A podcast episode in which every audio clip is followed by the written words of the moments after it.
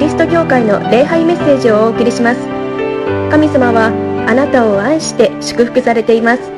その愛をお受け取りください。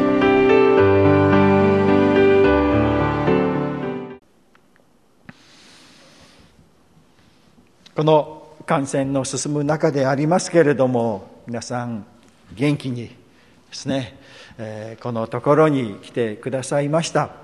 またネットで、この礼拝に参加しておられる方々を一人お一人本当に感謝をいたします。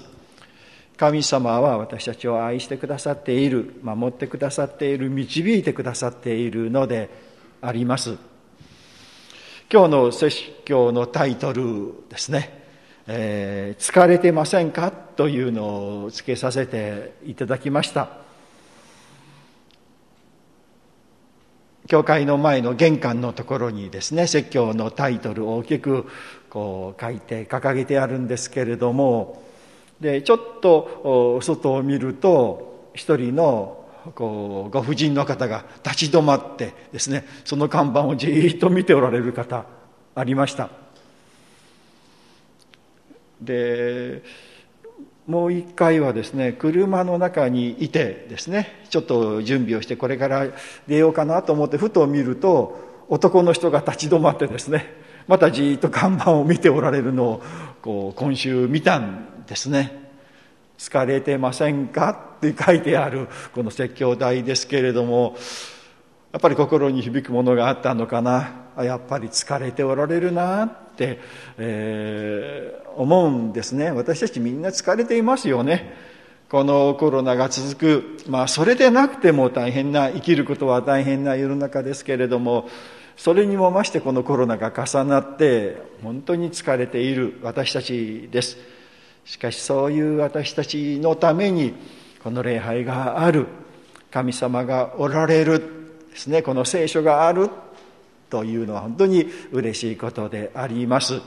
今日も神様からの愛の言葉慰めと励ましの言葉救いの言葉を聞いてですね元気にさせていただきたいと思います。今日第一のポイントですね。イエス様はとっても優しいお方ですということですね。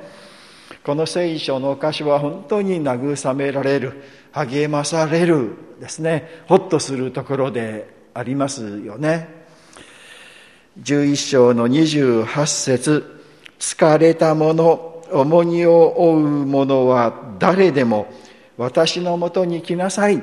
休ませてあげようとイエス様が言っていてくださるのであります。私のところに来なさい。とですね休ませてあげます。休みなさいよと言ってくださるイエス様です。ほっといたしますよね。ああイエス様のところに行って休みたい。イエス様のところに行ってですね安心したい。どうせ大丈夫ですから。私のところに来てゆっくり休みなさいよとイエス様がいて言ってくださる。そして大丈夫ですよということですよね。私たちの人生の責任を取ってくださるのはイエス様ですよ。あなたの人生大丈夫ですよ。そんなに心配しなくてもいいですよ。そんなに恐れることないですよ。私のところに来てゆっくり休んでいきなさいよ。とイエス様が言っていてくださる。その招きに応えて素直にイエス様のもとに来ている皆さんですよ。皆さんこのように礼拝に来ておられる方ネットでこの礼拝に参加しておられる方また後からでもですねこの説教を聞いておられる方々を一人お一人あなたイエス様のこの招きを聞いて招きに応えてイエス様のところに今おられるということであります。あなたの人生イエス様がちゃんと責任を持って守ってくださるし導いてくださっていますよ。そのことを知ってほっとしていただきたい安心していただきたいのであります。けれどもですねけれどもですね間違ってはいけないことがあります。イエス様はとっても優しくてそのように声をかけてくださるお方でありますけれども誰も彼もが無条件でですね招待される呼ばれるというわけではないということを知っていただきたいのであります。イエス様は神様はとっても清いお方であります。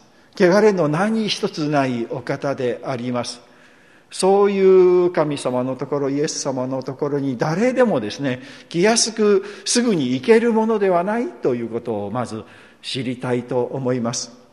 私たちも自分の今までの生き方を考えてみて心の中を見てみてえその私はイエス様に招待されるイエス様に招かれる資格があるかなということを考えるんですね。そうすると正直に言うならばいやそれは無理だなって。私はイエス様のところに神様のところに行く資格なんて到底ないなということがわかるのではないでしょうか。神様は本当に清い清い清いお方でありまあ私たちはその神様のそのところに行くなんてとんでもないことだ。聖書はそのことをずっと教えています。旧約聖書はそのことを教えているんですね。神様はとっても清いお方ですよと。それに引き換え人間は本当に汚れていて罪深くて、えー、神様のところに行くなんてとんでもないことですよ。そのことをですねずっと示しているのが旧約聖書であります。もういろんな箇所でそのことを言われているんですけどね、まあ、例えばですね旧約聖書に面白い書があります。エステル記という書があるんですね。エステル記。読んでみられるととても興味深いことがあります。この中にですね悪い人がいてですねこのイスラエルの人たち、まあ、ユダヤの人たちをですね嫌ってえー、もう全滅させようともう滅ぼしてしまおうと計画を立てる人がいるんですね。ユダヤ人ですね殲滅作戦。言いましょうか、そういう作戦を立てて着々とそれが進められようとしている。でそのことをしてそれを何とか阻止しようとするんですけれども力がない。ですから王様に頼もうと思うんですね。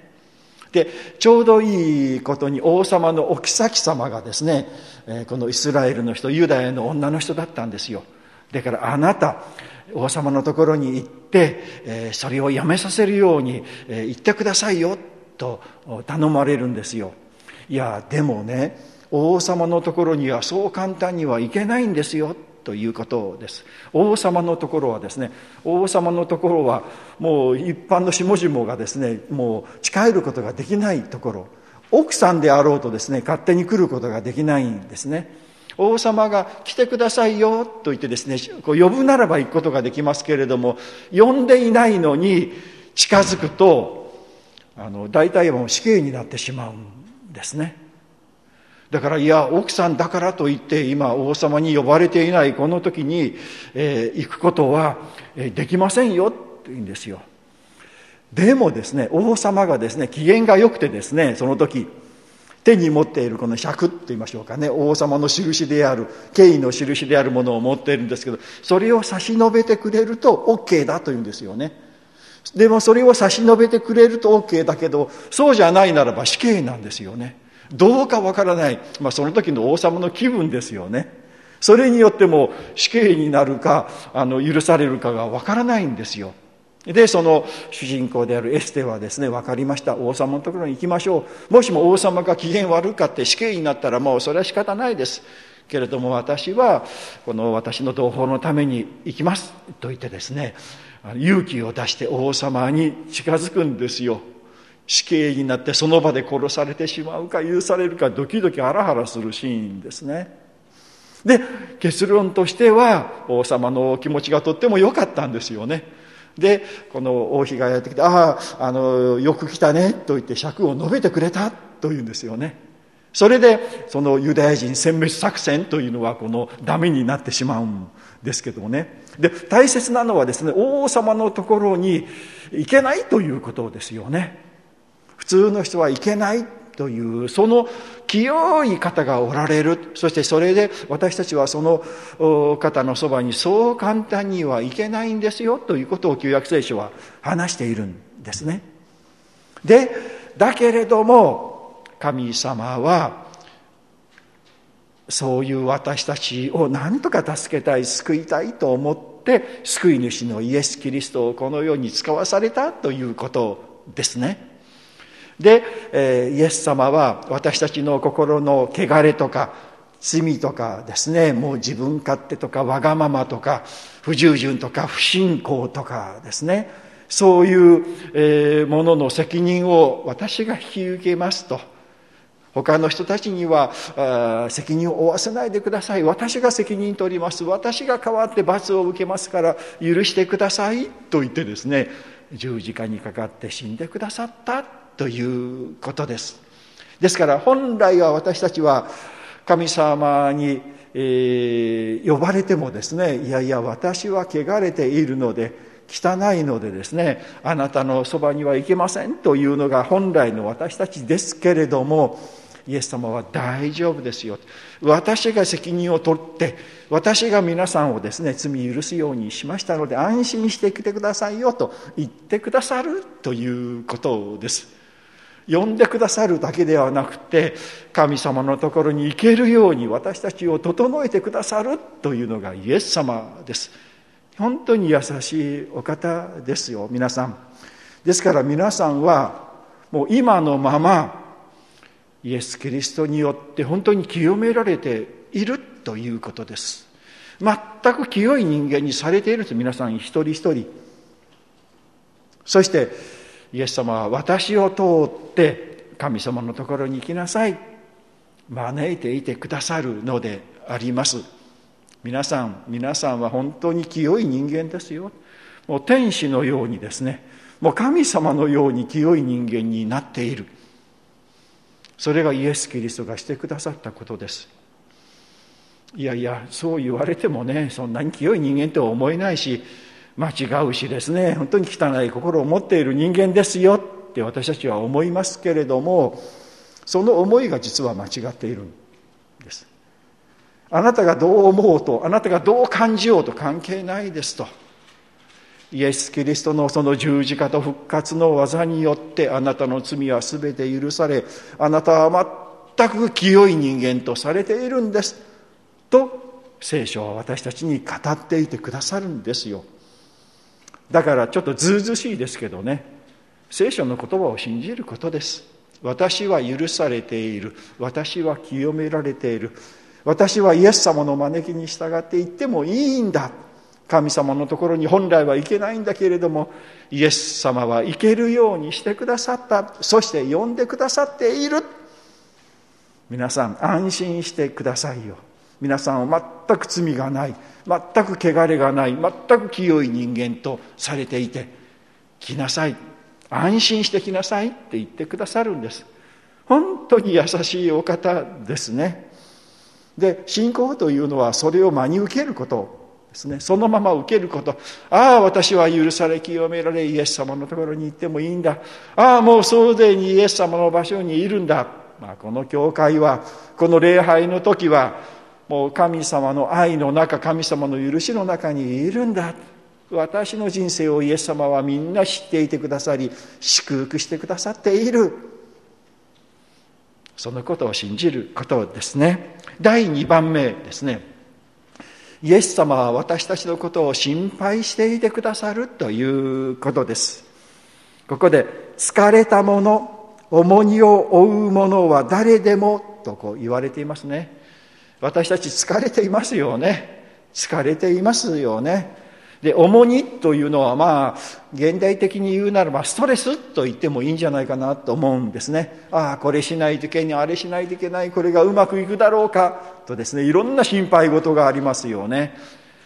心配していますよね恐れていますよね不安ですよね。ってそうですね生きることは大変ですよねってイエス様は私たちのことをちゃんと分かっていてくださるのであります。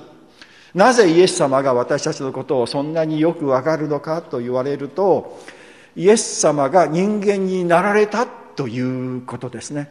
私たちと同じ世界に来られて私たちと同じようなこの体を持って私たちと同じように生きられたからよくわかるということですね。神様は霊のお方でありますからこの肉体がないお方です。ですからもうどこでもこう宇宙のどこにでもおられるお方もう自由なお方ですね。私たちはこの肉体があるからどこにも勝手に行くことができません。今この場にしかいることができない。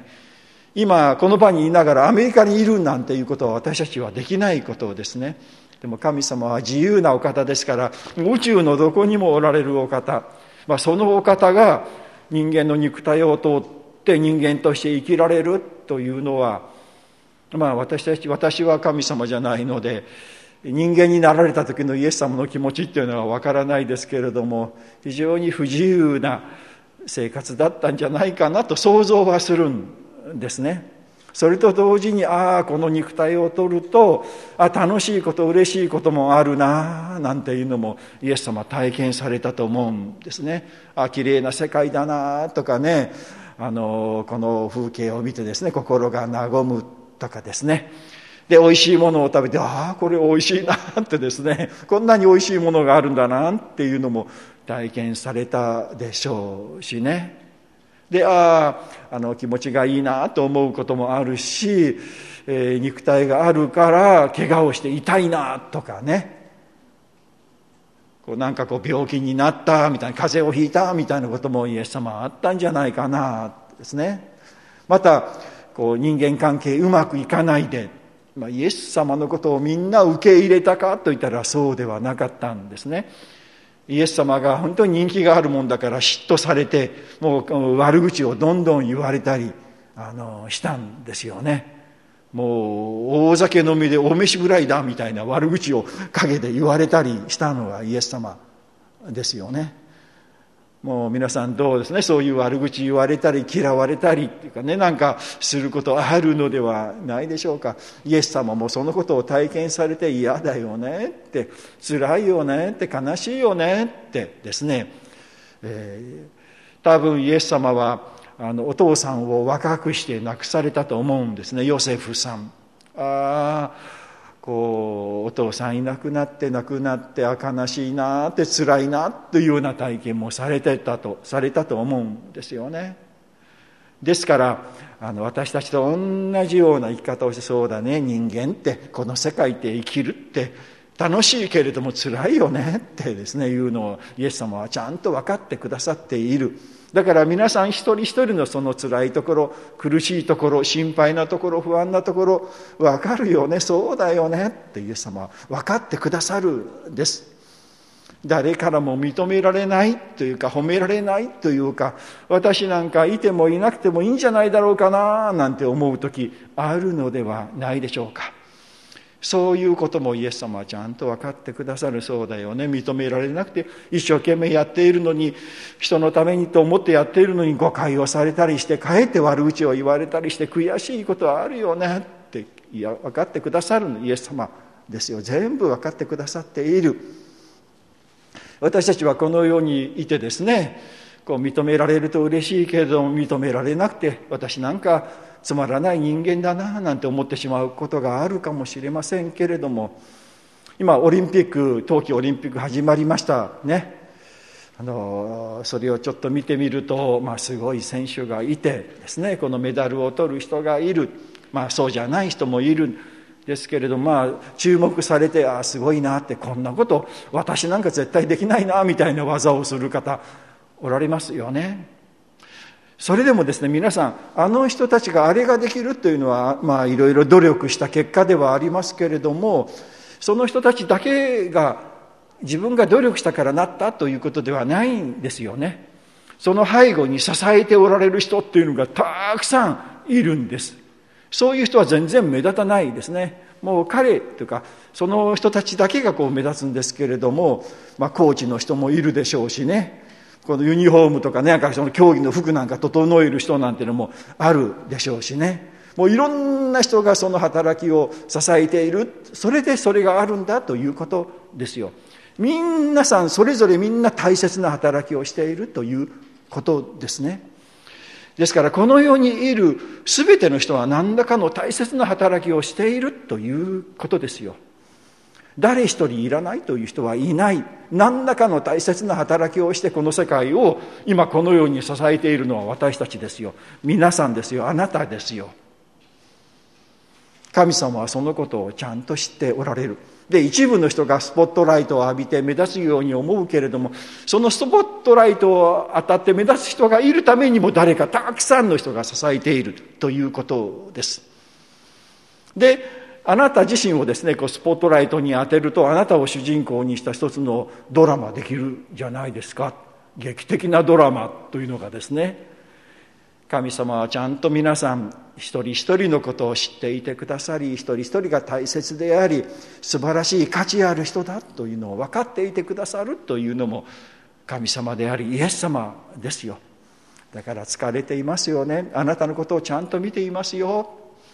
あなたは決して一人ではありませんよ。私のところに来て休みなさいよ。とイエス様が言ってくださる。本当に嬉しいことですよ。決してあなたは一人ではないし見捨てられてもいないしあなたの人生は素晴らしい人生ですよ。言ってくださっているのであります。第3番目ですね。イエス様に学ぼうということですね。29節に「私は柔和で謙遜なものだから私のくびきを追い私に学びなさい」とイエス様がおっしゃる「私に学びなさいよ」とイエス様がこのところでおっしゃるのであります。イエス様のところに行って休んでそしてイエス様に学ぶ。ですね。ここで私はこの柔和で謙遜なものだからっていうのはちょっと抵抗があるので私にね。ね、なんか自分のことあんまりそんなことをあの言わないんじゃないかなとこう思うんですけれどもこれはですね何かというとこう威張っていませんよということですね。まあ、上から目線と言いましょうかねこう私の言うことを聞けみたいなねそういうことではないということですよ。イエス様は私たち人間のことをよく分かっていてもう私たちと同じ目線となっていや私たちよりも下になってくださってですね皆さんにこの教えたい知っていただきたいことがあるんです。どうか学んでくださいよ。とイエス様が言っていてくださるということですね。私たちはイエス様のところに行ってそしてイエス様から学ぶべきことがたくさんあります。何を学ぶのかと言ったらもう一言で言ったら愛を学ぶということです。イエス様のところに行って学ぶところ、愛を学ぶですね。で、第一はですね、神様が私たちを愛してくださっているということをイエス様のところで学ぶのであります。もう旧約聖書で神様は清いお方だというのですね。私たちは汚れているんだというのを徹底的にこう教えられるともう神様はとっても清いお方であって私はもう到底神様のところに近づけない。もう神様を見てしまったなんか言ったらもう目が潰れてしまうというかもう死んでしまうんだみたいにも恐怖に思っていた人々にいやいや神様はそういう面はあるけれども本当はとっても優しいお方ですよと。神様はお父さんですよと。私たちの天のお父さんですよ。そして私たちが帰るのをずっと待っていてくださる優しいお方なんですよと。そんなに怖がる必要はありませんよ。とですね、イエス様は教えてくださったんですよ。神様が私を愛していてくださる。いつも私たちの味方になっていてくださる。私は決して見捨てられないんだ。ということを知ることですね。そのことをですねイエス様によって私たちは学ぶ必要があります。私たちなんかこうあのこの世で生きていると何か何かしてもらうためには、まあ、お金を払うとかこうするとかああする何かしてで何かをこう返してもらうという生活に慣れてしまっていますよね。で何かしてもらったら、まあ、ちょっとお礼しないといけないなみたいなですね。もうこう、まあ、物々交換というか等価交換と言いましょうかね。こうしてもらったらこうしてあげる。でしてあげたから何かしてもらわないといけないみたいなことを、まあ、私たち思ってしまうんですけれども神様はそういうお方ではねもう神様は一方的に私たちを愛してくださるお方だ。もういいことをたくさんしてくださるお方だ。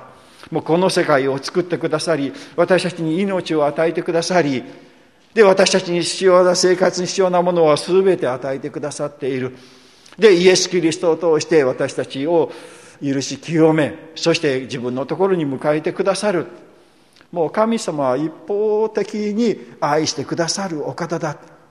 もうこだからそれに対してあのお金いくら払ったで払ったらいいでしょうかなんてお金払う必要もないしその愛に対してもうお金払えないものですね、まあ、ちょうど太陽がこう暖かく私たちを照らしている光があって熱があってですねもうすごく恩恵を受けてんだけれどももう太陽にお返しなんかできませんよね。する必要もないですしね。もう神様はそうですしもう一方的にこう愛してくださるお方。だからもういやいやいやもう遠慮しますともうこれ以上いりませんとか遠慮する必要なくもう神様の愛をもう浴びるほど私たちは受ける。それが信仰ですよ。ありがとうございます。こんなに愛してくださってこんなに恵んでくださって本当にありがとうございます。とですねもう受けて受けて受けて喜んで感謝して生きる。それが私たちですよ。ということですね。そしてイエス様に学ぶ第二のことはですねその愛を今度はどうするのか受けた愛をですね今度は誰か他の人に渡すというか流していくと言おうか。何かおいしいものを食べたとかあこれ得するものがあったなと思ったら皆さん誰かに教えたくなりませんか？これおいしいよとかねこれ安いよこれお得だよと言ったらああのお友達には教えてあげようとか思いますよねごく自然と。いやそうなそんな人はそうしないといけませんとか言われなくてもそうしたいって思うんですよね。これ愛の性質の一つですよ大切な一つで。もう愛に満たされたら誰かを愛したい。誰かにをこの素晴らしいものを誰かに教えてあげたいと思うんですよね。それをイエス様によって私たちは教えられるのであります。私たちの教会のその理念大切な理念ですよね。神の愛の流れに生きる教会というのは私たちですよね。もう神様の愛が神様からこの世界にずっと流れている。もうこの全世界をこの全宇宙を神様の愛が覆っている。恵みが豊かに注がれている。それを私たちはもう全身全霊で受けて感謝して喜んでこう生きるですね。そしてその愛を今度は誰か他の人に流していく。あなたも愛されていますよ。あなたも守れられていますよ。あなたも導かれていますよ。あなたの人生も神様はちゃんと見ていてくださりあなたの人生は勝利の人生ですよ。ということを私たちは教えてあげたいじゃないですか。